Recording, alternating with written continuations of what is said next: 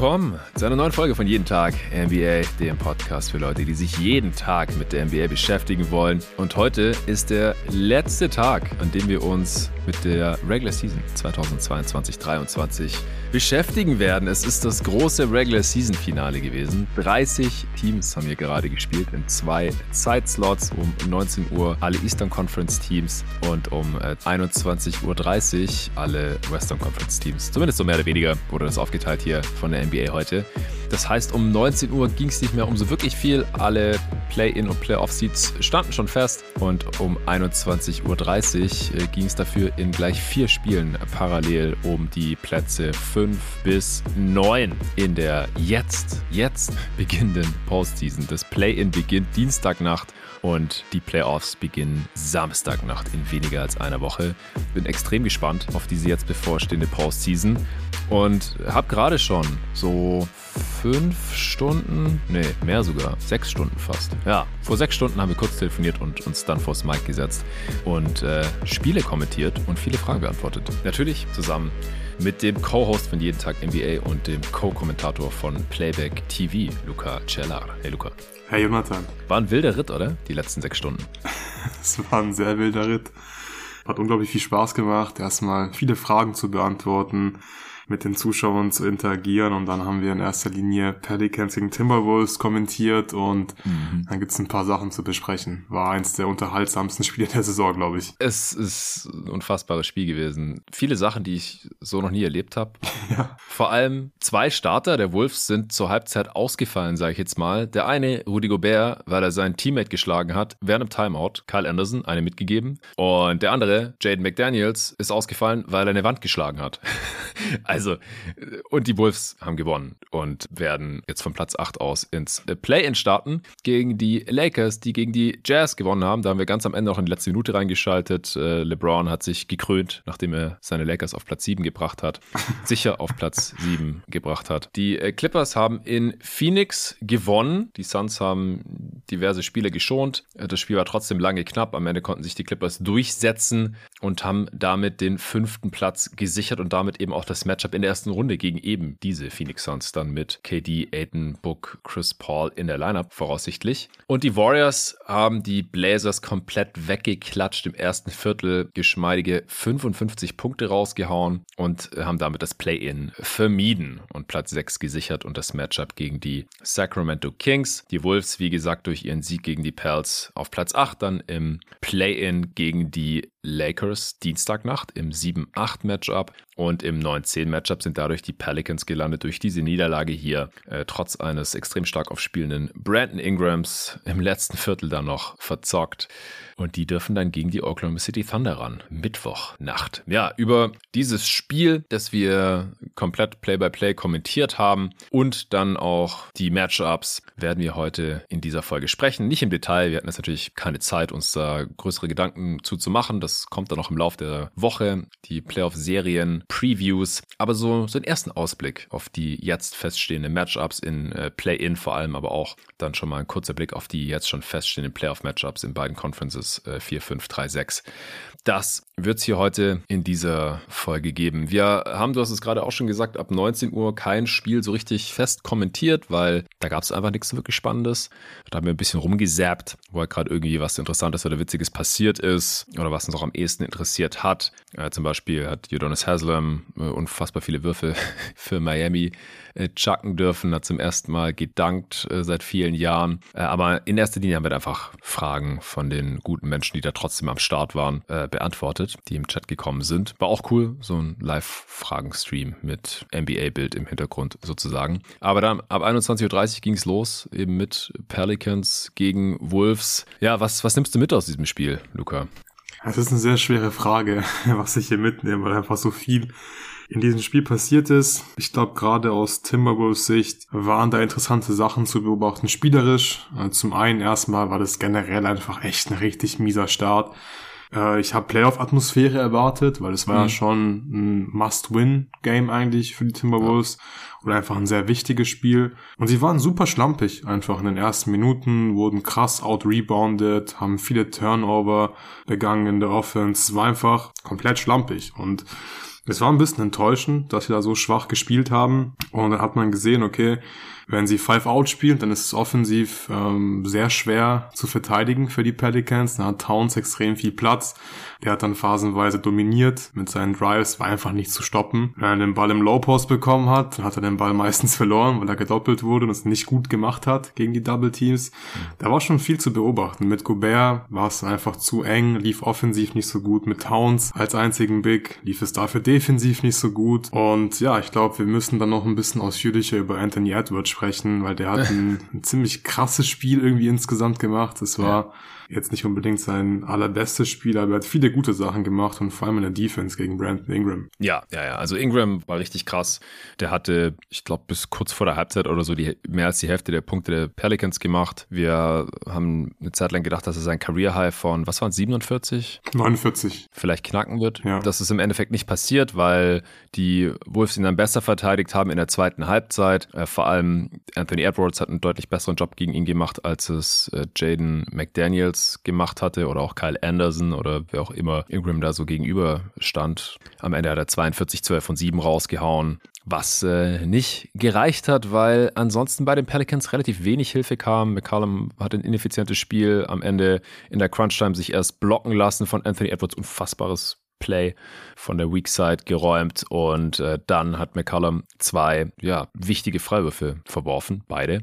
Und dann war das Spiel so mehr oder weniger gelaufen. Und ich habe hier gerade noch die Meldung gesehen, ein Tweet von Vogue, dass Jaden McDaniels seine Hand gebrochen hat. Mhm. Und das bedeutet, dass er jetzt erstmal eine Weile raus ist. Das ist einfach nur übel. Also der, ich habe es vorhin schon gesagt im Live-Kommentar, immer wenn man denkt, dass der Rudy Gobert-Trade nicht noch schlechter aussehen kann, passiert nochmal irgendwas. Jetzt hat Gobert sein Teammate geschlagen und wurde nach Hause geschickt in der Halbzeitpause.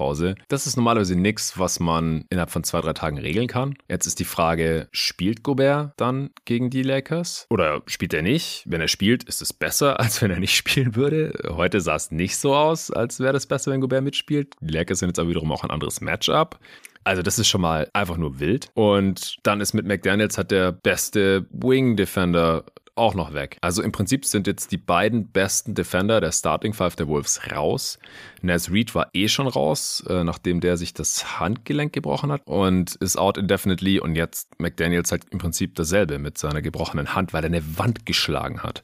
Hat gleich Erinnerungen geweckt an Amari Stoudemire, der mal so einen Feuermelder geprügelt hat und sich dabei fast die Hand abgeschnitten hat vor vielen Jahren, 2012. Marcus Smart hat ja auch mal, glaube ich, einen Bilderrahmen geschlagen oder irgendwie sowas und sich dabei fast irgendwie eine wichtige Nervenbahn in der Hand durchgeschnitten, wo nachher irgendwie gelähmt gewesen hätte sein können. Also passiert immer mal wieder sowas Dummes, aber dann halt auch beides im selben Spiel, beides im letzten Spiel der Regular Season vor dem Play-In, vor der Postseason, nach einer eh schon ziemlich verkorksten Saison, nach dem Gobert-Trade, das alles spielerisch nicht so zusammengepasst. Dann hat Cat sich äh, an der Wade verletzt, was dann auch viel schlimmer war, als man ihm gesagt hatte, als man allgemein gedacht hatte, wahrscheinlich auch. Er fällt ewig aus. Dann äh, tradet man noch für Conley, für den ehemaligen Aufbauspieler von Rudi Gobert, damit man ja den Trade im Nachhinein noch so ein bisschen aufbessert, was auch funktioniert hat. Man kommt hier ins Play-In, man gewinnt hier dieses Spiel und kommt auch ins 7-8-Matchup, aber die Vorzeichen, die sehen ja gerade eigentlich schlechter aus als jemals zuvor. Ja, da kann ich dir absolut nur zustimmen. Also ich glaube, innerhalb von einem Spiel kann, glaube ich, nicht viel mehr schief gehen, obwohl sie das Spiel gewonnen haben. Du hast die Verletzungen angesprochen, du hast angesprochen, dass Gobert einfach mal seinen Mitspieler geschlagen hat in der Timeout. Und wir haben es bei den Warriors gesehen in der Offseason, als Raymond Green Jordan Poole einfach mal ins Gesicht geschlagen hat. Mhm. Ich glaube, das ist, wie du gesagt hast, nichts, was du innerhalb von zwei, drei Tagen irgendwie regeln kannst. Und ich kann mir nicht vorstellen, dass Kyle Anderson jetzt Bock hat, in zwei Tagen mit Rudy Gobert wieder auf dem Feld zu stehen und mit ihm gemeinsam zu zocken. Und ich glaube, Rudy Gobert ist sowieso nicht unbedingt der beliebteste Mitspieler. Also ich glaube, das ist schon ziemlich toxisch. Wahrscheinlich dann im Lockerroom der Timberwolves und wahrscheinlich war es auch vor dem Spiel wahrscheinlich nicht so der oder nicht so das Team mit der besten Teamchemie, würde ich mal behaupten. Ja, das wurde ja schon länger gemunkelt. Jetzt ist das das zweite Team, wo Rüdi Gobert nicht so super beliebt scheint unter seinen Mitspielern. Und die Konstante ist halt Rüdi Gobert. Muss man sich schon langsam fragen, was ist los mit dem Typ? Er hat ja neulich noch zu Protokoll gegeben, dass er die ja sehr direkte Art von Kyle Anderson, ihn zu kritisieren, eigentlich schätzt. Also, dass es ihm manchmal sehr aggressiv vorkommt, aber dass er ja weiß, dass er nur sein Bestes will und halt er will, dass er der beste Rüdi Gobert ist, der er sein kann. Ja, anscheinend Äh, Doch nicht. Ist, ist, er da jetzt heute über die Stränge geschlagen? Ich würde dazu sagen, mich würde interessieren, was Kyle Anderson auch gesagt hat. Also man sieht halt in dem Video, das dann so die Runde gemacht hat auf Social Media und dann auch im Broadcast nochmal gezeigt wurde, dass die sich halt irgendwie gegenseitig ankacken und dann Rudi Gobert halt seinen, seinen langen Arm ausfährt und ja, Anderson halt so eine Faust mitgibt. Nicht ins Gesicht, aber halt so auf dem Brustbereich und dann gehen natürlich direkt alle dazwischen. Anderson muss zurückgehalten werden, um Gobert nicht zurückzuschlagen und dann äh, wurde auch relativ schnell vermeldet, dass Rudi Gobert nach Hause geschickt wurde. Das ist einfach alles nur extrem übel. Das ist, das ist, das ist so witzig. Rudi Gobert wurde nach Hause geschickt einfach. Ja, geheim. Ist sowas schon mal passiert, dass einfach ein NBA-Spieler während dem Spiel von seinem Team nach Hause geschickt wurde? Wie als wäre irgendwie so ein U16-Spieler. Ja, bei den Rockets gab es sowas. Ja, genau, bei den Rockets, Mit, stimmt. Äh, Kevin Porter Jr. wurde auch in der Halbzeitpause, glaube ich, nach Hause geschickt. Von Silas. Übrigens heute, heute ja. gefeuert wurde. Äh, Rockets ja. Head Coach äh, Steven Silas wurde entlassen direkt nach dem Sieg gegen die Wizards, by the way. Das war auch mit Ansage, überrascht keinen. Aber das äh, kam so ungefähr zehn Sekunden nach Abpfiff dann über Twitter. Ja, spielerisch war es interessant, weil die Wolves ja dann ohne Gobert in die zweite Halbzeit starten mussten. Sie waren mit ihm in 13 Minuten minus 14 in der ersten Halbzeit. McDaniels konnte Ingram auch überhaupt nicht halten in den neun Minuten mit ihm. Äh, hatte auch zwei Fouls und hat deswegen weniger gespielt, als er normalerweise sonst gespielt hätte. Waren sie minus zwei. Und dann lief es erstmal besser. Dann hat Towns auch noch relativ früh im dritten Viertel ein sehr dämliches viertes Foul begangen. Wollte ein Off-Ball, Offensiv-Foul von Valanciunas ziehen. Hat dann irgendwie gefloppt und ist auf dem Boden gelandet und die Refs haben halt was gepfiffen und das war halt Defensivfoul dann gegen Towns. Total dämlich. Und äh, da haben wir schon gedacht, okay, das äh, könnte jetzt gewesen sein. Ohne Gobert, ohne McDaniels, ohne Towns. Also der gesamte Starting Frontcourt der Wolves war weg. Sie mussten ultra small spielen mit Anderson auf der 5. Torian Prince kam rein. Nathan Knight hat äh, zwei Minuten gespielt und drei Fouls und einen Turnover begangen. Und wir haben viel Nikhil Alexander Walker gesehen. Also das, das war schon wild. Plan C von Head Coach Finch wahrscheinlich. Aber es hat deutlich besser funktioniert, weil die Wolves dann eben offensiv Five Out gespielt haben und die Pelicans das dann auch defensiv nicht wirklich konstant bestrafen konnten. Nee, nicht wirklich. Es lag dann vor allem an Valanciunas, der ist natürlich im One-on-One -on -One im Low Post nicht zu stoppen gewesen, theoretisch, weil dafür hatten dann die Timberwolves die Matchups nicht. Sie haben dann aber gut gedoppelt. Sie haben es in der ersten Possession nicht gemacht, weil das war dann halt auch so, okay, was macht ihr gerade defensiv? Also ist klar, er wird euch auffressen, wenn ihr nicht doppelt. In der zweiten Possession dann haben sie sofort gedoppelt und haben einfach gesehen, weil Valanciunas ist einfach kein guter Playmaker aus dem Post. Und dann wurde er auch runtergenommen, war glaube ich auch an sich die richtige Entscheidung, weil die Pässe muss er einfach spielen. Wenn er die Double Teams zieht, da kann er nicht einfach immer mit dem Kopf durch die Wand gehen und dann wird er wahrscheinlich auch noch offensiv voll bekommen irgendwann, weil er viel mit den Ellenbogen da auch macht mhm. gegen die Double Teams. Das war dann schon nachvollziehbar. Aber für mich wirklich der X-Faktor war Anthony Edwards, weil Gobert, den fand ich defensiv gar nicht schlecht oder so in der ersten Halbzeit als er gespielt hat. Der hatte aber gar nicht so krass viel zu tun, weil Ingram einfach in der Midrange ja auch so in den Spots gekommen ist und die Würfe ja. getroffen hat gegen sein Matchup. Da kann Gobert nicht viel machen, der hatte nicht viel Impact am Ring, weil Ingram einfach nicht so viele Würfe am Ring genommen hat. Und Anthony Edwards hat es einfach geschafft, dann vor allem in der zweiten Halbzeit wirklich so gute Defense gegen England zu spielen, dass der einfach ja so ein bisschen den Rhythmus verloren hat und dann teilweise einfach gar keine Würfe mehr auch genommen hat. Also es war schon für mich ganz klar der X-Faktor, dass sie dann Ingram ein bisschen rausnehmen konnten. Hört sich jetzt weird an, weil Ingram hat 42 Punkte gemacht diesen, in, in diesem Spiel, aber ich glaube 27 davon waren halt in der ersten Halbzeit. Also es war schon wirklich einfach sehr starke Defense von Anthony Edwards, deswegen für mich ja. da auch der X-Faktor in diesem Spiel gewesen, hatte am Ende auch wirklich ein richtig krasses Play, als er aus der Halbzeit rüber rotiert ist und CJ McCallum krass abgeräumt hat. Insane. Am Korb war extrem wichtig, dieses Play. Ja, er hat doch offensiv immer wieder Big Plays gehabt. Es war ein Spiel, in dem er viele Fehler hatte, aber trotzdem für mich der X-Faktor, der beste Spieler der Timberwolves heute in diesem Spiel. ja, Mann, ey, und ich hau mal kurz die Statline raus, weil das äh, ist einfach nur wild, was der J für Zahlen aufgelegt hat, in verschiedenste Richtungen, in verschiedensten Bereichen. 26 Punkte aus 27 Shooting Possessions. Das ist schon mal nicht so geil. Also, wenn man mehr Possessions als Punkte hat, immer schlecht. Ist ja dann weniger als ein Punkt pro Shooting Possession. Und da hat er noch acht Turnovers gehabt bei vier Assists und da auch die wildesten Kackballverluste dabei, die man sich vorstellen kann. Einfach in die Luft gesprungen, keine Ahnung, wo er hin will, Ball irgendwo hinschmeißen ins Aus oder zum Gegner. Drei von neun Dreier. Der hat auch angefangen in den ersten vier Minuten vier Dreier gechuckt. Einen hat er getroffen mit Brett. Also gerade auch als Gobert noch auf dem Feld war, die ganze Starter miese Wurfauswahl. Es ist, ist teilweise schwierig, ja. Aber scoringmäßig echt kein geiles Spiel. Sieben von 13 Freiwürfen. Sieben von 13. Also der, der hat, glaube ich, dreimal, mindestens zweimal nach dem zweiten verworfenen Freiwurf immer in sein Offensivrebound seit eigentlich geholt. Aber Normalerweise ist es ja fast ein 80% Freiwurfschütze und heute war die meiste Zeit weit unter 50%. 13 Rebounds und vier Steals und vier Blocks. Also bei nur drei Fouls. es ist einfach nur krank, was der Typ gemacht hat. Also echt kann man gar nicht wirklich beschreiben. Also er hat einfach so eine krasse Physis, dass er mit seinem Körper fast alles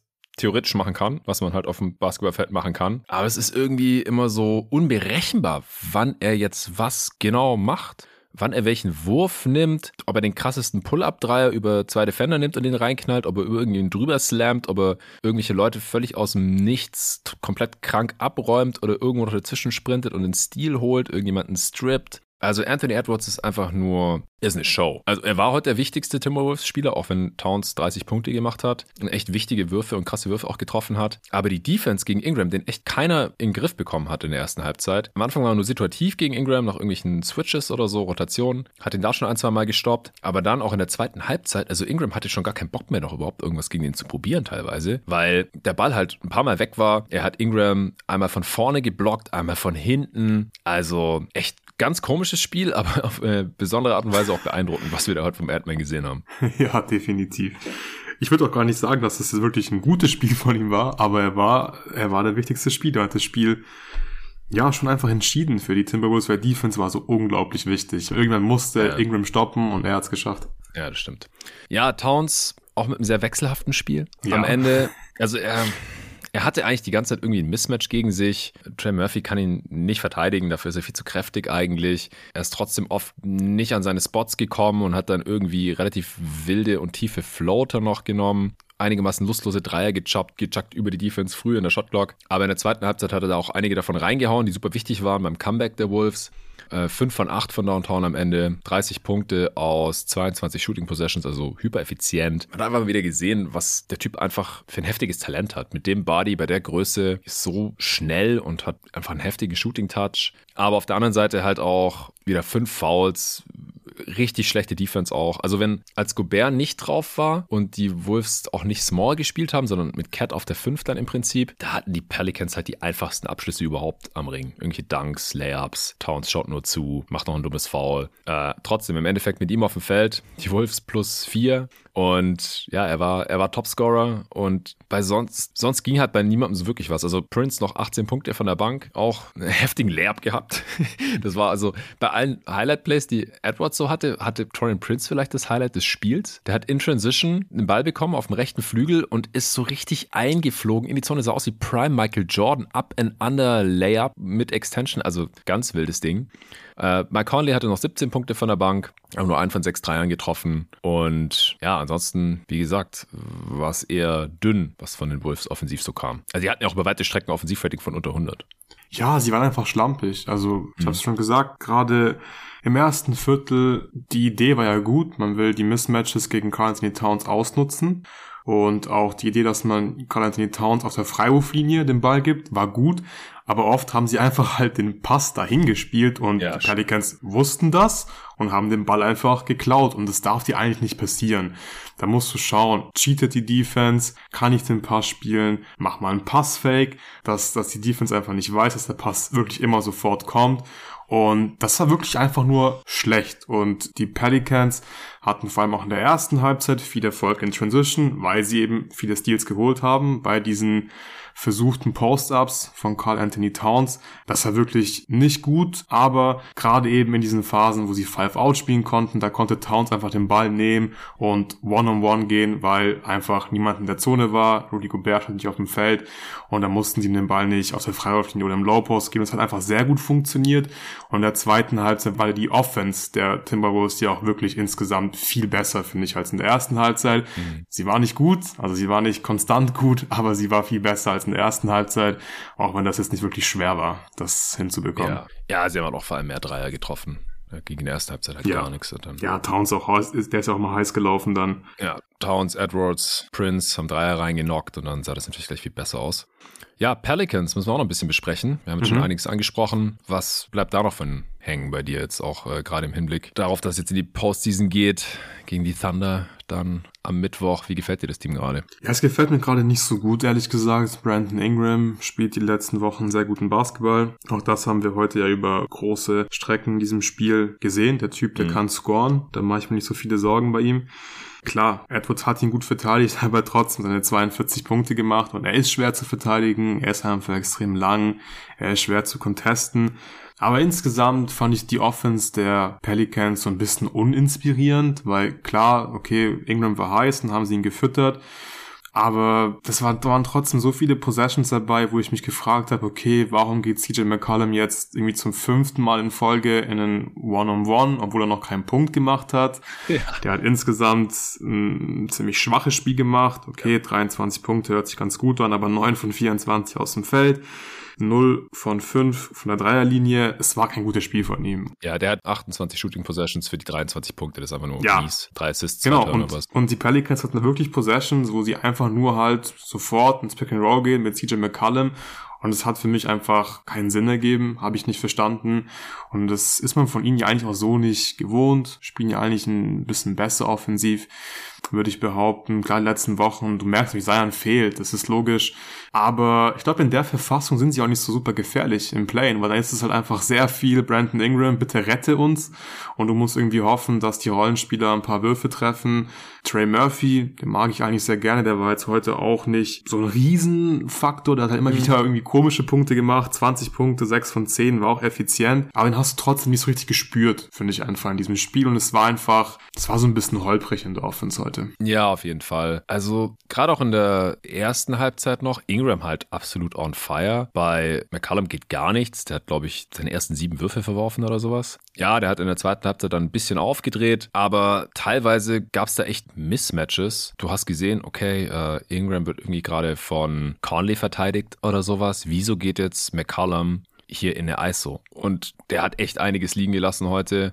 Pull-up war nicht da. Du hast gerade schon gesagt, 0 von 5 Dreier. Also der Gameplan offensiv der war entweder nicht erkennbar oder er hat mir halt überhaupt nicht gefallen. Murphy, ich fand die Wolves haben einen guten Job gemacht. Der hat eigentlich kaum offene Dreier. Der hat nur vier genommen mhm. und einer davon war am Ende dieser wilde Runner, wo er eigentlich das Foul ziehen wollte gegen Edwards. Wurde nicht gegeben. Airball Dreier dann im Prinzip, als die Perls unbedingt einen noch gebraucht hätten, um das Spiel vielleicht noch auszugleichen oder noch zu gewinnen. Er hat ein paar Mal die Closeouts effektiv, nicht schön, aber effektiv attackieren können. Waren so ein bisschen, ja, wilde Drives dann wo er entweder ein Foul ziehen konnte oder sogar End One finishen konnte ein paar Mal, gerade gegen, gegen Towns. Aber ja, offensiv gefällt mir das auch nicht. Also ohne Zion sind sie einfach offensiv kein gutes Team. Und Zion wird im Play nicht spielen, das ist schon klar. Und wenn sie das Play überleben und dann in die Playoffs kommen, dann kann Zion da auch nicht komplett von 0 auf 100 einsteigen. Das ist einfach nicht möglich bei einem ja. Spiel mit Playoff-Intensität. Defensiv overperformen sie ja schon die gesamte Saison. Die Wolves hatten es da auch relativ schwer, also gerade als sie halt noch äh, diese Gobert-Lineups mit drauf hatten, als sie dann Small gespielt haben oder halt Five Out mit Cat auf der 5 quasi, da hatten es die Pelicans dann aber auch schon deutlich schwerer, das zu verteidigen. Also gerade mit Valanciunas auf der 5, Larry Nance Jr. hat heute auch kein gutes Spiel gemacht. Ich mag ihn ja total in sein Skillset, aber mit ihm auf dem Feld lief es auch gar nicht. Minus 10 in seinen 17 Minuten. Also ich, ich fand es auch kein überzeugendes Spiel von den Pelicans gegen diese Wolves, die halt so eigentlich komplett im Arsch waren. Es lief eigentlich total scheiße. Und wir haben in der ersten Halbzeit die ganze Zeit gesagt, so ja, die Wolves können eigentlich froh sein, dass sie nur 10 hinten liegen, weil die Offense war komplett im Arsch. Dann zur Halbzeit Gobert raus, McDaniels raus, Towns mit vier Fouls. Die Wolves lagen eigentlich am Boden. Und die Pelicans haben es nicht hinbekommen, das Spiel zu closen. Ja, haben sie definitiv nicht hinbekommen. Auch nochmal kurz zur Defense. Ich fand die Defense der Pelicans phasenweise wirklich schlecht. Es gab immer wieder Phasen, wo sie viel zu viele Drives zugelassen haben und es viel zu leicht war für die Timberwolves in, in die Zone zu kommen, da zu finishen, faul zu ziehen und irgendwann war das Momentum einfach komplett auf der Seite von den Timberwolves und ich finde am Ende haben sie auch verdient gewonnen in diesem wilden Spiel. Ja, finde ich auch. Finde ich auch. Ich weiß nicht, ob verdient ist vielleicht ein bisschen zu viel. Ich weiß nicht, ob es einen verdienten Sieger gegeben hätte in diesem Spiel. Eigentlich haben es beide Teams nicht so wirklich verdient. Also gerade die letzten paar Minuten, was da auch an, an Turnovers gab und so. Also es hat echt ein bisschen so gewirkt. Ich habe mich kurz so gefragt, hat keins von beiden Teams Bock gegen die Lakers zu spielen? Aber das würde ja gar keinen Sinn machen, weil wenn du das Spiel verlierst, dann kannst du ja immer noch mal ein Spiel spielen, um in die Postseason zu kommen. Und vom anderen Seed aus ist die Ausgangslage ja viel schlechter. Du hast ein Do-or-Die-Game. In einem Spiel kann alles passieren, gerade gegen ein Team wie die Thunder. Kommen wir gleich zu. Und wenn du das nicht gewinnst, dann bist du halt raus. Und wenn du es gewinnst, dann musst du ja immer noch gegen das Team, das aus dem 7-8-Matchup als Verlierer rausgegangen ist, ran. Also es hätte gar keinen Sinn ergeben, wenn hier die beiden Teams irgendwie nicht wirklich gewinnen hätten wollen, aber es sah teilweise fast so aus. So wild war das. Ja, stimme ich dir absolut zu.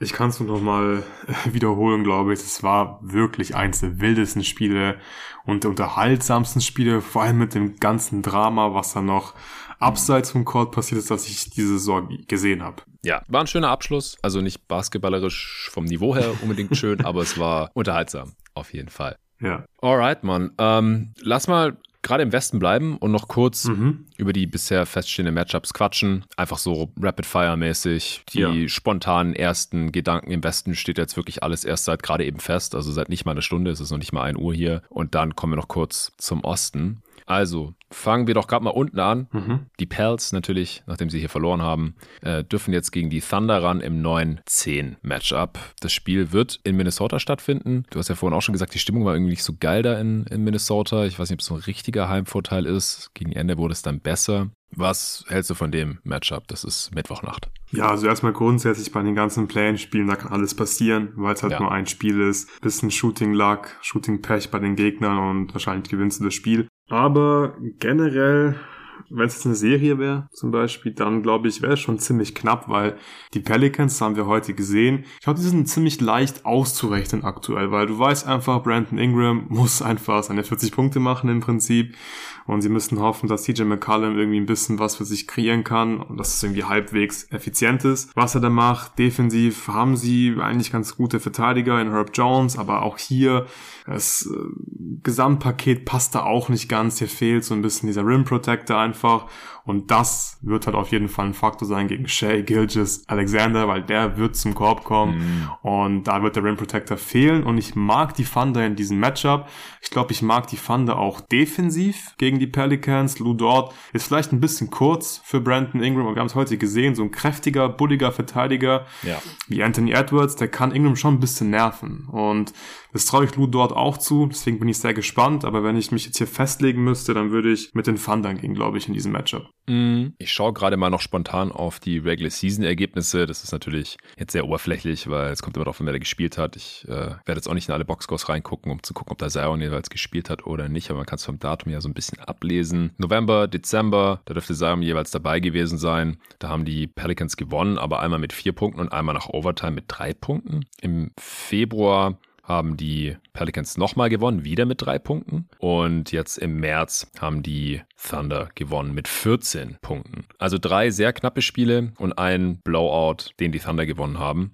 Ja, also ich ich denke auch, also in einem Spiel kann alles möglich passieren, aber ich tendiere auch dazu, die Thunder zu favorisieren, aus den von dir gerade genannten Gründen. Ich bin sehr gespannt. Ich habe jetzt gerade auch einfach so aus persönlicher Vorliebe, ich kann den Pelicans ohne sein einfach nicht super viel abgewinnen. Fände ich es mhm. auch geiler, die Thunder dann nochmal im, im Play ja. zu sehen und zu gucken, was die da so machen. Gegen die Wolves oder Lakers. Das ist das nächste Matchup. Ja, was hältst du davon?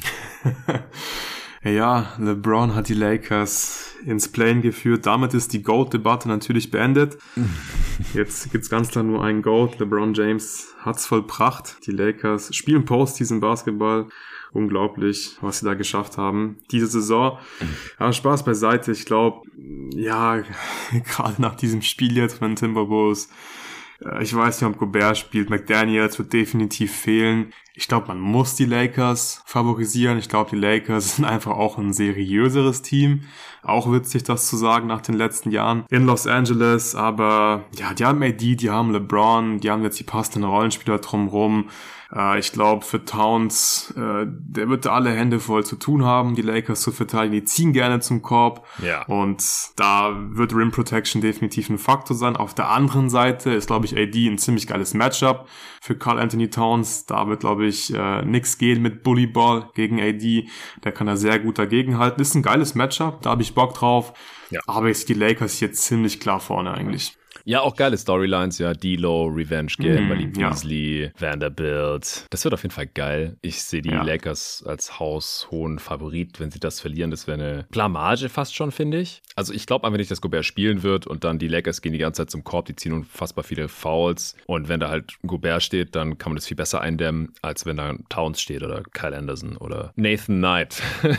also das, das wird echt schwer für die Wolves zu verteidigen. Da waren die Pelicans heute wahrscheinlich ein Spaziergang dagegen. Und dann gefallen mir halt auch die, die defensiven Matchups ganz gut. Das gerade schon gesagt, AD gegen Towns und dann, ja, wahrscheinlich Vanderbilt gegen Edwards.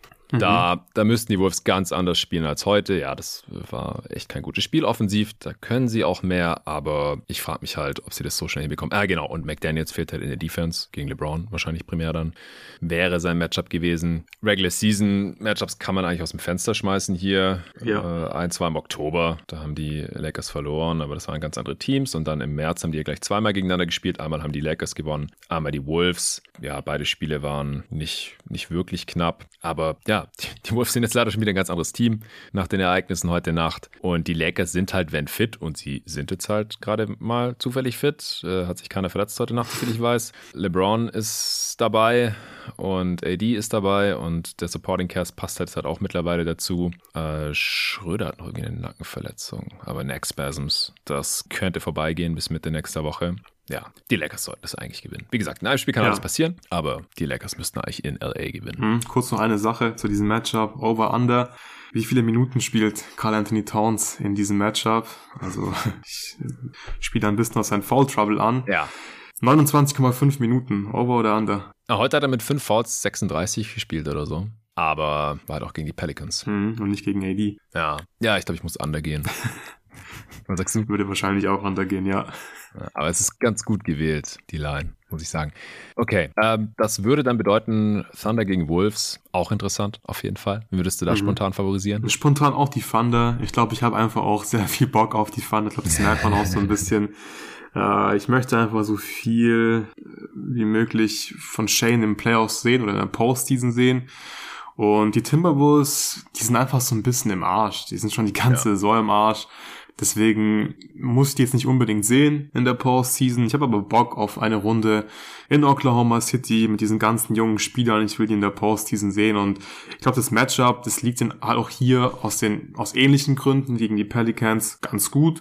Da wird es defensiv vielleicht ein bisschen schwieriger für die Thunder, weil sie haben vielleicht nicht die passenden Matchups für Cat, vor allem noch nicht das passende Matchup für Cat, aber den können sie halt auch gnadenlos attackieren äh, am anderen Ende des Feldes, vor allem wenn Gobert nicht spielt.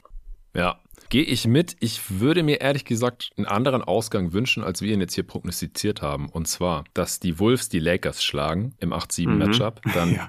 dann sind die Wolves siebter und spielen in der ersten Runde gegen die Grizzlies. Rematch vom letzten Jahr. Mhm andere Teams, vor allem die Wolves sind ein anderes Team, aber beide Teams sind stark dezimiert, weil bei den Grizzlies wird Adams fehlen, Clark fehlt, äh, Anderson spielt jetzt bei den Wolves, äh, Merton spielt gar nicht mehr da und ja, bei den Wolves spielen halt, ich weiß nicht, ob Gobert spielen wird in den Playoffs, keine Ahnung, ich, wir haben es ja vorhin gesagt, wir können es uns eigentlich nicht vorstellen, theoretisch steht er natürlich zur Verfügung, praktisch keine Ahnung, McDaniels wird nicht spielen, Reeton wird nicht spielen, also beide Teams irgendwie dezimiert da im Frontcourt, aber das würde ich einfach ganz gerne sehen, lieber als Grizzlies gegen Lakers, wobei da ja auch eigentlich Feuer drin ist, aber ich würde einfach lieber Lakers gegen die Nuggets sehen im 1-8-Matchup. Kann ich gut Weil Nuggets Thunder wäre irgendwie ganz okay, aber ja, dem Matchup könnte ich, glaube ich, irgendwie nicht so viel abgewinnen. Oder egal, ja, Nuggets gegen ja. wen auch immer, falls die Pelicans reinschaffen oder die Wolves. Egal eigentlich. Lakers Nuggets finde ich geiler und Wolves Chris auch. Ja, ich glaube, äh, die Nuggets, die würden das nicht so geil finden, die Lakers in der ersten Runde zu spielen. Nee, nee, nee. ich sag nicht, dass ich jetzt dann auf jeden Fall die Lakers picken würde, aber ich würde die Nuggets auf jeden Fall gegen OKC picken. Und es wäre schon, es wäre schon tough, wenn du Erster wirst im West und dann gegen dieses, ja, ziemlich starke Lakers dann ran musst in der ersten Runde. Ja, das wäre richtig tough, aber es wäre auf jeden Fall sehr, sehr unterhaltsam. Mhm. Weil ich glaube, ich könnte mir vorstellen, dass die Lakers ja einfach von vielen favorisiert werden. Ich würde es jetzt spontan auch nicht tun, aber ja, vielleicht würde ich es spontan doch tun. ich, ich, will mich aber nicht darauf festlegen, be bevor die Serie nicht feststeht und ich da nicht eine ordentliche Preview dafür vorbereite. Ah, das wäre, glaube ich, eines der spannendsten 1-8-Matchups aller Zeiten. Und ich könnte mir vorstellen, dass die Lakers vielleicht sogar Betting Favorites sind oder irgend so ein Quatsch. Und da wäre halt super viel Druck auf einmal auf den Lakers. Ja. Und das würde ich mir einfach ganz gerne anschauen. Und ja, äh, hätte ich auch nichts dagegen. Dann haben wir 4-5 Suns gegen Clippers. Und 3-6 Warriors gegen Kings. Ich glaube, die Warriors sind ganz zufrieden damit, dass sie Sechster geworden sind, müssen nicht ins Play-In und haben von den Homecourt-Teams den einfachsten Gegner. Hast du dir nicht dieses Matchup auch gewünscht gehabt? Das habe ich mir gewünscht, ja. Also basketballerisch ist das, glaube ich, ziemlich geil. Für die Kings ist es ein bisschen bitter, finde ich. Da spielen sie so eine gute Saison, holen fast 50 Siege, am Ende waren es 48 und müssten jetzt gegen die Warriors rein und mich würde es nicht überraschen, wenn die Warriors den Titel wiederholen. Es ist vielleicht ein bisschen unrealistisch zum aktuellen Zeitpunkt, aber ich glaube einfach an dieses Team. Ich glaube, die haben einen Schalter, den sie umlegen können. Wiggins soll mhm. zurückkommen. Mhm. Wenn ihre fünf besten Spieler gemeinsam spielen, dann sind sie krass, haben Net-Rating von gefühlt plus 500. Die Rotationen werden kürzer in den Playoffs. Gary Payton ist zurück. James Wiseman ist weg. Ähm, ist, glaube ich, nicht so ein leichtes Matchup für die Kings.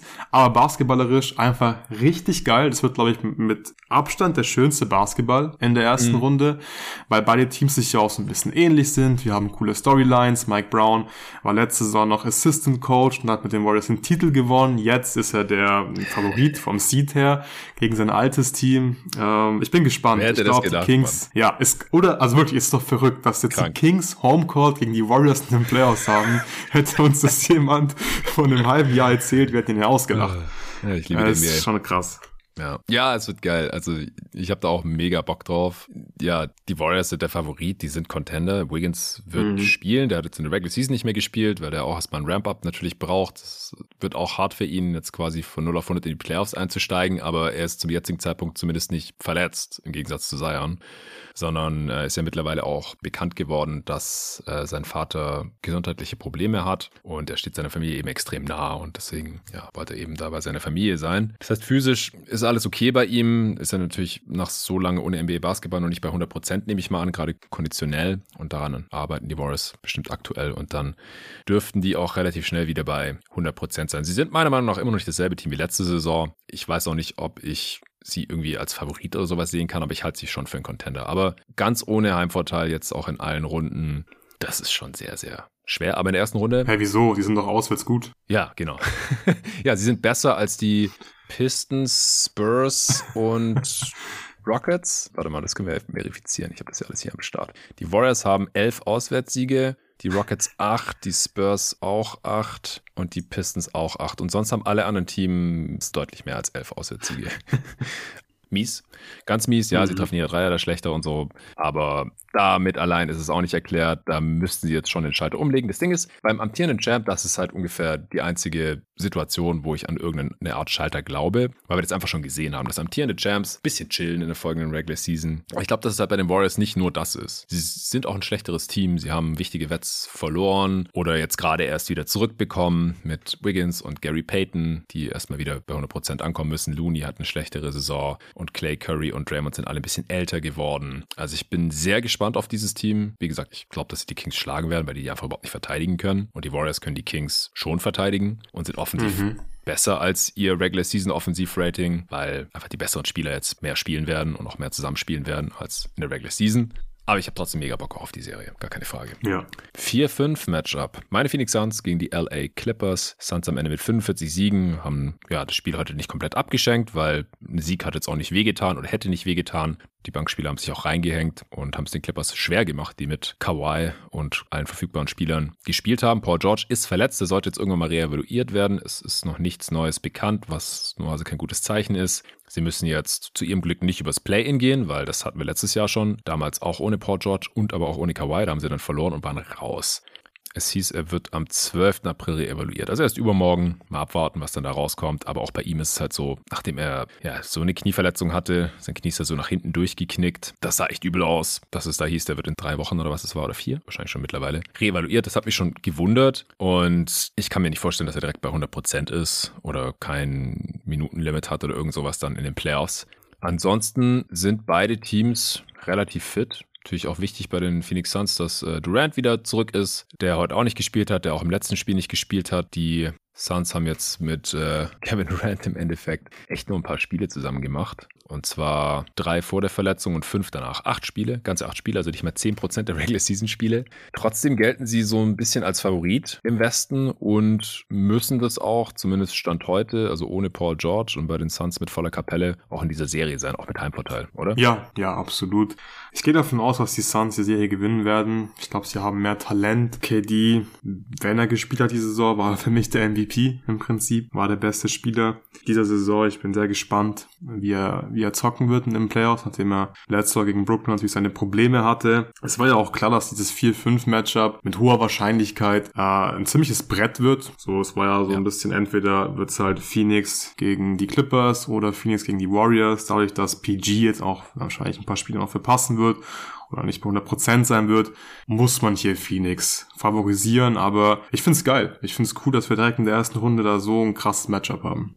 Ja, es, es, gibt ja auch eine Geschichte zwischen den beiden Teams mittlerweile. Natürlich ist es auch Chris Pauls Ex-Team irgendwie, auch wenn da keiner mehr spielt aus seiner Zeit. Aber die haben ja erst vor zwei Jahren in der Postseason gegeneinander gespielt in den Western Conference Finals. Damals ohne Kawhi, jetzt ist Kawhi am Start. Damals mit PG, jetzt ist PG erstmal ja, fraglich, inwiefern er dabei sein wird. Was, wenn Paul George bei 100% wäre? Also unwahrscheinlich oder sagen wir mal nahe seiner Normalform 90% oder so. Ja. Äh, können wir nicht ausschließen. Ich meine, Janis hat damals auch gegen die Hawks eine ähnliche Verletzung gehabt oder sah zumindest ähnlich aus, der Verletzungshergang und hat dann eine Woche später gegen die Suns in den Finals dominiert. Wie würdest du es dann sehen? Ja, also so mein spontanes Bauchgefühl sagt, man sollte trotzdem die Suns picken. Aber ich glaube vor allem, wenn PG fit sein sollte, dann könnte es eine eklige Serie für Chris Paul, glaube ich, werden, weil ja. dann, glaube ich, wird er krass attackiert in der Defense und die Clippers, die haben viel Size. Und auf der anderen Seite, glaube ich, können die Clippers und auch Chris Paul ganz gut verteidigen. Dann wäre sein Impact, glaube ich, echt nicht so groß und er hätte einfach Schwierigkeiten in dieser Serie. Und dann wäre es vom Talentlevel her wirklich sehr, sehr eng, denke ich. Ja.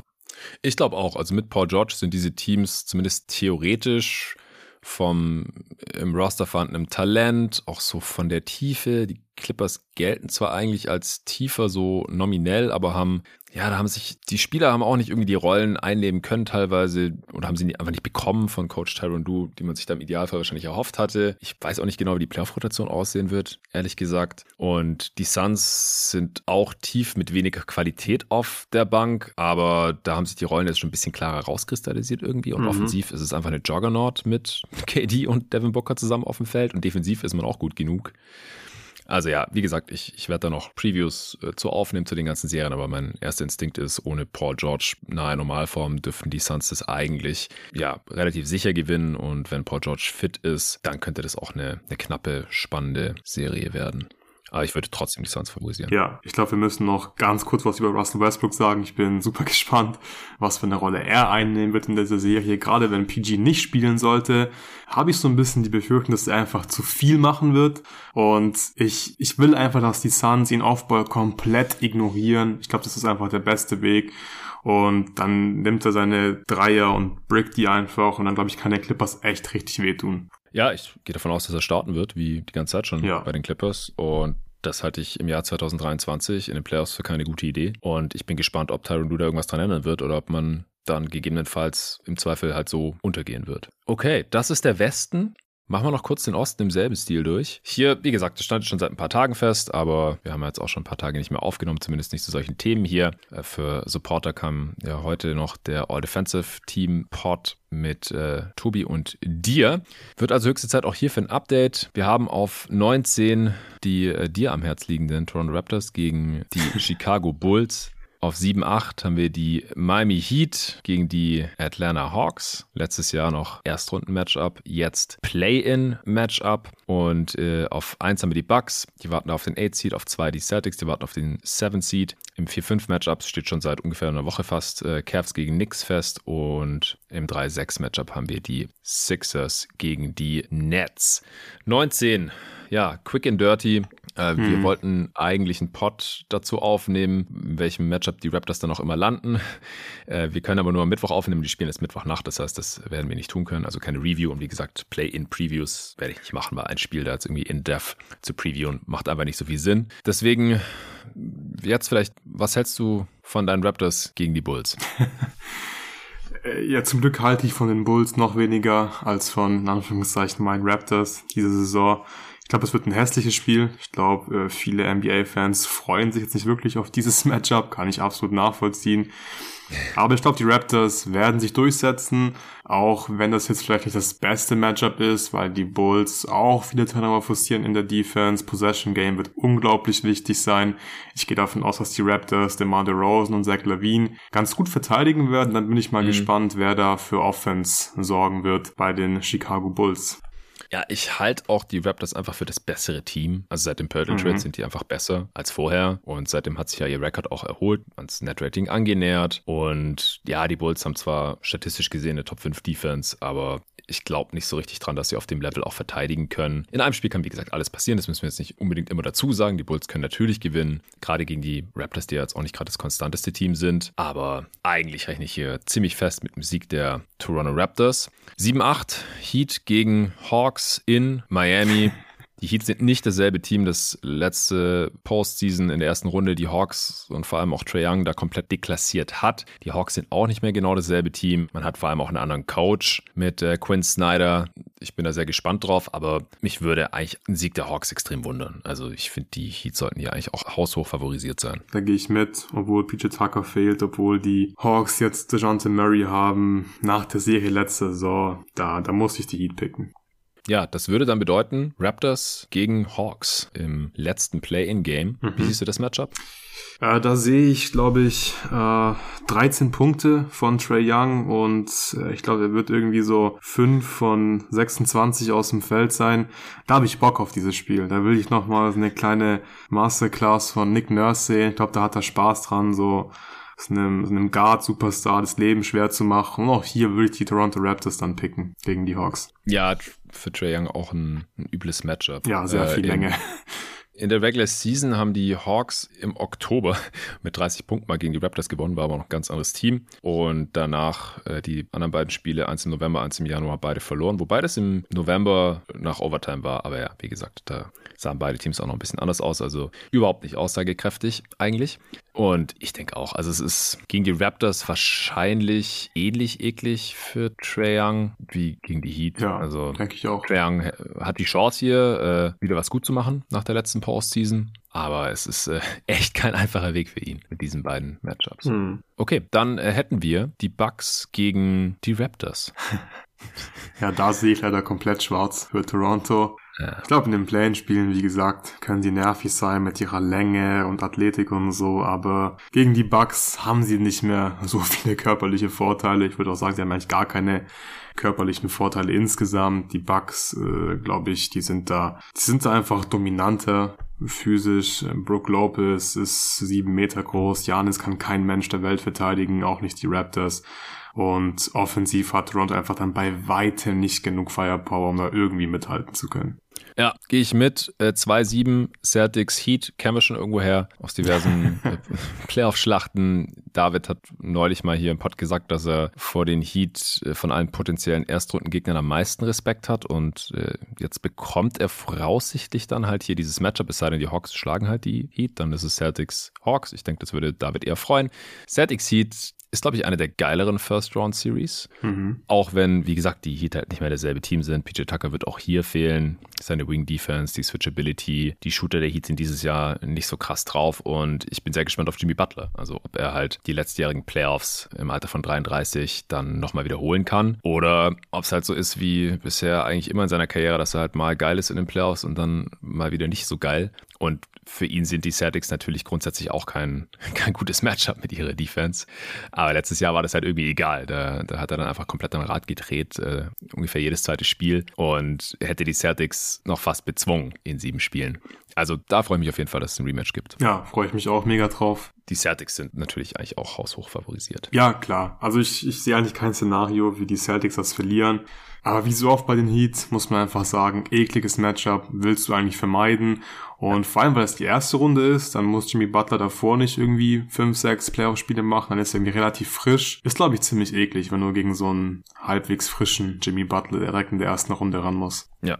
3-6 Sixers Nets. Das dürfte für ein 3-6-Matchup wahrscheinlich relativ einseitig werden. Also die Nets haben hier einfach noch von ihrem Rekord mit KD und auch Kyrie gezehrt, konnten dadurch das Play-in knapp vermeiden, haben einen Sieg mehr als die Heat letztendlich, haben das vor ein paar Tagen schon äh, festmachen können. Aber sie mussten zittern. Die Offense ist einfach nicht besonders furchteinflößend weil es an Creation fehlt, an Ballhandling, an Playmaking, abseits von äh, Spencer Dinwiddie. Und defensiv können sie auch stressig sein, aber haben halt eigentlich keinerlei Chance gegen Embiid, oder? Ja, Claxton hat es eigentlich gut gemacht. In dem Spiel in Philadelphia, als Ben Simmons gespielt hat, war ich echt überrascht, wie gut der Embiid die Stirn geboten hat, aber über eine ganze Serie mache ich mir, glaube ich, eher äh, Sorgen darum, was Doc Rivers da so an der Seitenlinie macht und wie knapp er das Ganze gestalten kann. Ich glaube, die Sixers können zum Beispiel so Game One verlieren. Das ist, das sehe ich komplett. Mm. Und am Ende dann trotzdem irgendwie so halbwegs souverän gewinnen. Aber es stimmt schon, die Matchups, die sind, glaube ich, schon ganz gut für die Sixers und es ist echt gut gelaufen. Also Heat Sixers in der ersten Runde. Uff, das wäre super eng geworden. Und ich glaube, mit Brooklyn hast du echt ein ganz gutes losgezogen. Ja, interessante Frage eigentlich. Vielleicht heute noch zu früh, aber irgendein Favorit in der Serie wird Spiel 1 droppen. Das passiert jedes Jahr. Ja. Und die Sixers sind da schon vielleicht prädestiniert für. ja. Ist ja auch vor ein paar ja. Jahren mal passiert, als die Sixers der Number One Seed, glaube ich, waren haben sie gegen die Nets verloren, damals auch mit Dinwiddie und Co. 2019, ja, ja, das waren, waren ja. die ersten Playoffs, die ich mit jeden Tag NBA gecovert habe. Ja, das war auch eine, eine ganz coole Serie. Ja, äh, dann kommen wir zum 4-5-Matchup. Cavs gegen Knicks, das ja, hat sich angebahnt. Ah ja, genau, jetzt weiß ich wieder. Ich wollte gerade noch was zu Sixers Net sagen. Und zwar, äh, mhm. ja, schade, dass Ben Simmons nicht spielt. Das wäre hier auch nochmal eine ja, interessante Storyline ja. gewesen. Aber der hat sich schon vor ein paar Wochen aus der Saison verabschiedet. Vielleicht in weise Voraussicht, wir wollen natürlich nichts unterstellen, aber würde irgendwie passen. Aha, war eine gute Entscheidung wahrscheinlich, dass er keine Playoffs in Philly spielen muss. Das wäre witzig Ja, geworden. wahrscheinlich schon. Wahrscheinlich schon. Cavs, Knicks. Wir haben vorhin beim, beim Live-Kommentar auch schon ein bisschen drüber gesprochen, weil wir zuerst mal Knicks gegen Pacers laufen lassen haben. Die Knicks haben eine Top 3 Offense in dieser Saison, laut Cleaning Glass sogar die zweitbeste hinter den Kings im Endeffekt. Aber ich glaube, gegen die Cavs wird es echt schwer. Also gerade die, die Rim Protection hinten mit Mobley und Allen über 48 Minuten. Mobley gegen Randall äh, ist, ist auch ein gutes Matchup eigentlich. Äh, und auch Brunson in diesem Matchup. Ich glaube, es wird wichtig für die Cavs, dass Okoro spielen kann und ihn verteidigen kann, weil das ein passender Defender-Typ ist und die sonst eigentlich keinen haben. Stevens vielleicht noch. Mhm. Aber ja, Mitchell gegen Bronson haben wir letztes Jahr schon gesehen. Andere Teams, aber das funktioniert defensiv nicht. Und Garland gegen Bronson würde ich auch nicht so gerne sehen. Also ich glaube, theoretisch kann das ein ekliges Matchup für die Top-Offense der Knicks sein. Und defensiv halte ich von den Knicks dieses Jahr nicht so viel. Deswegen würde ich hier die, die Cavs auch wegen dem Homecourt Advantage natürlich noch äh, favorisiert sehen. Ja. Und sehe eigentlich da auch eher keine knappe Serie, leider. Nee, Thibodeau nee. als Playoff-Coach, also das spricht eigentlich relativ viel gegen. Ja, ich glaube, ich würde so spontan 4-1 Cavs tippen, habe aber trotzdem Bock auf diese Serie. Ja. Weil, wie gesagt, die Cavs haben echt viel Talent, viele spannende Spieler. Ich habe Bock auf Mobley in den Playoffs. Es sind aber auch ähm, immer geile Spiele, Playoff-Spiele im Garden. Also das kann ich mir auch immer reinziehen. Von daher habe ich da echt ziemlich viel Bock auf diese Serie. ja, Playoff-Spiele im Garden sind geil. Äh, letztes Mal, als wir das gesehen haben, ist äh, Trae Young zum, zum Starter so ein bisschen geworden. Ja weil äh, ja, die Knicks ihn überhaupt nicht in den Griff bekommen haben, weder defensiv noch, dass sie ihn irgendwie offensiv attackiert hätten. Thema Thibodeau, Playoff Coach und so. Randalls Skillset scheint mir halt für die Playoffs auch nicht resilient genug bisher in seiner Karriere. Da hat er auch einiges gut zu machen. Ich bin sehr gespannt, aber ja, viel Spaß gegen Mobley und Jared Allen. Genau, ja, ja, undankbares Matchup auf jeden Fall. Gut, dann wären wir damit durch. Wir wollen ja am Mittwoch dann noch irgendwelche Play-in-Reviews aufnehmen. Das sind ja dann die 7-8 Matchups. Also wir werden dann was zu Heat Hawks und Lakers Wolves sagen können. Und dann werden wir noch irgendwelche Serien previewen. Also von mir aus kannst du dir das jetzt hier live aussuchen oder willst du dir noch ein paar Tage Gedanken machen? Ja, komm, lass uns mal Kings, Kings Warriors safe machen, würde ich sagen. Da habe ich mhm. mega Bock drauf. Okay. Und ja, eine weitere Serie überlegen wir uns, würde ich noch sagen. Ja, okay, gerne. Vielleicht eine aus dem Osten dann, also ja. 4, 5 oder, oder die Sixers Netz-Serie, mhm. darfst du dir dann aussuchen. Dann äh, schaue ich mal, mit wem ich Suns Clippers noch preview und die andere Serie im Osten. Und den Rest können wir dann sowieso erst, ja, wobei, am Mittwoch stehen ja auch schon die 2-7 Matchups dann fest, logischerweise. Mhm. Aber Celtics Heat würde ich dann, oder Celtics Hawks, was auch immer die Celtics-Serie, würde ich dann vielleicht mit David, würde ich dir mal fragen. Klar, ja. Und dann haben wir noch Grizzlies gegen Lakers oder Wolves. Mal gucken. Okay, ich habe jetzt gerade spontan entschieden, dass ich den Pod doch öffentlich raushaue, äh, weil ich glaube, die Leute ganz dankbar sind, wenn sie vielleicht am Ostermontagmorgen schon so einen kleinen Post-Season-Outlook haben, weil ich weiß nicht, ob es da so viele Alternativen gibt jetzt zu diesem Zeitpunkt schon. Und dann kann ich an der Stelle noch mal ein bisschen Werbung machen. Zum einen für unsere Playback-Livestreams. Wir haben hier jetzt ja x-mal erwähnt, was wir heute gemacht haben am Sonntagabend.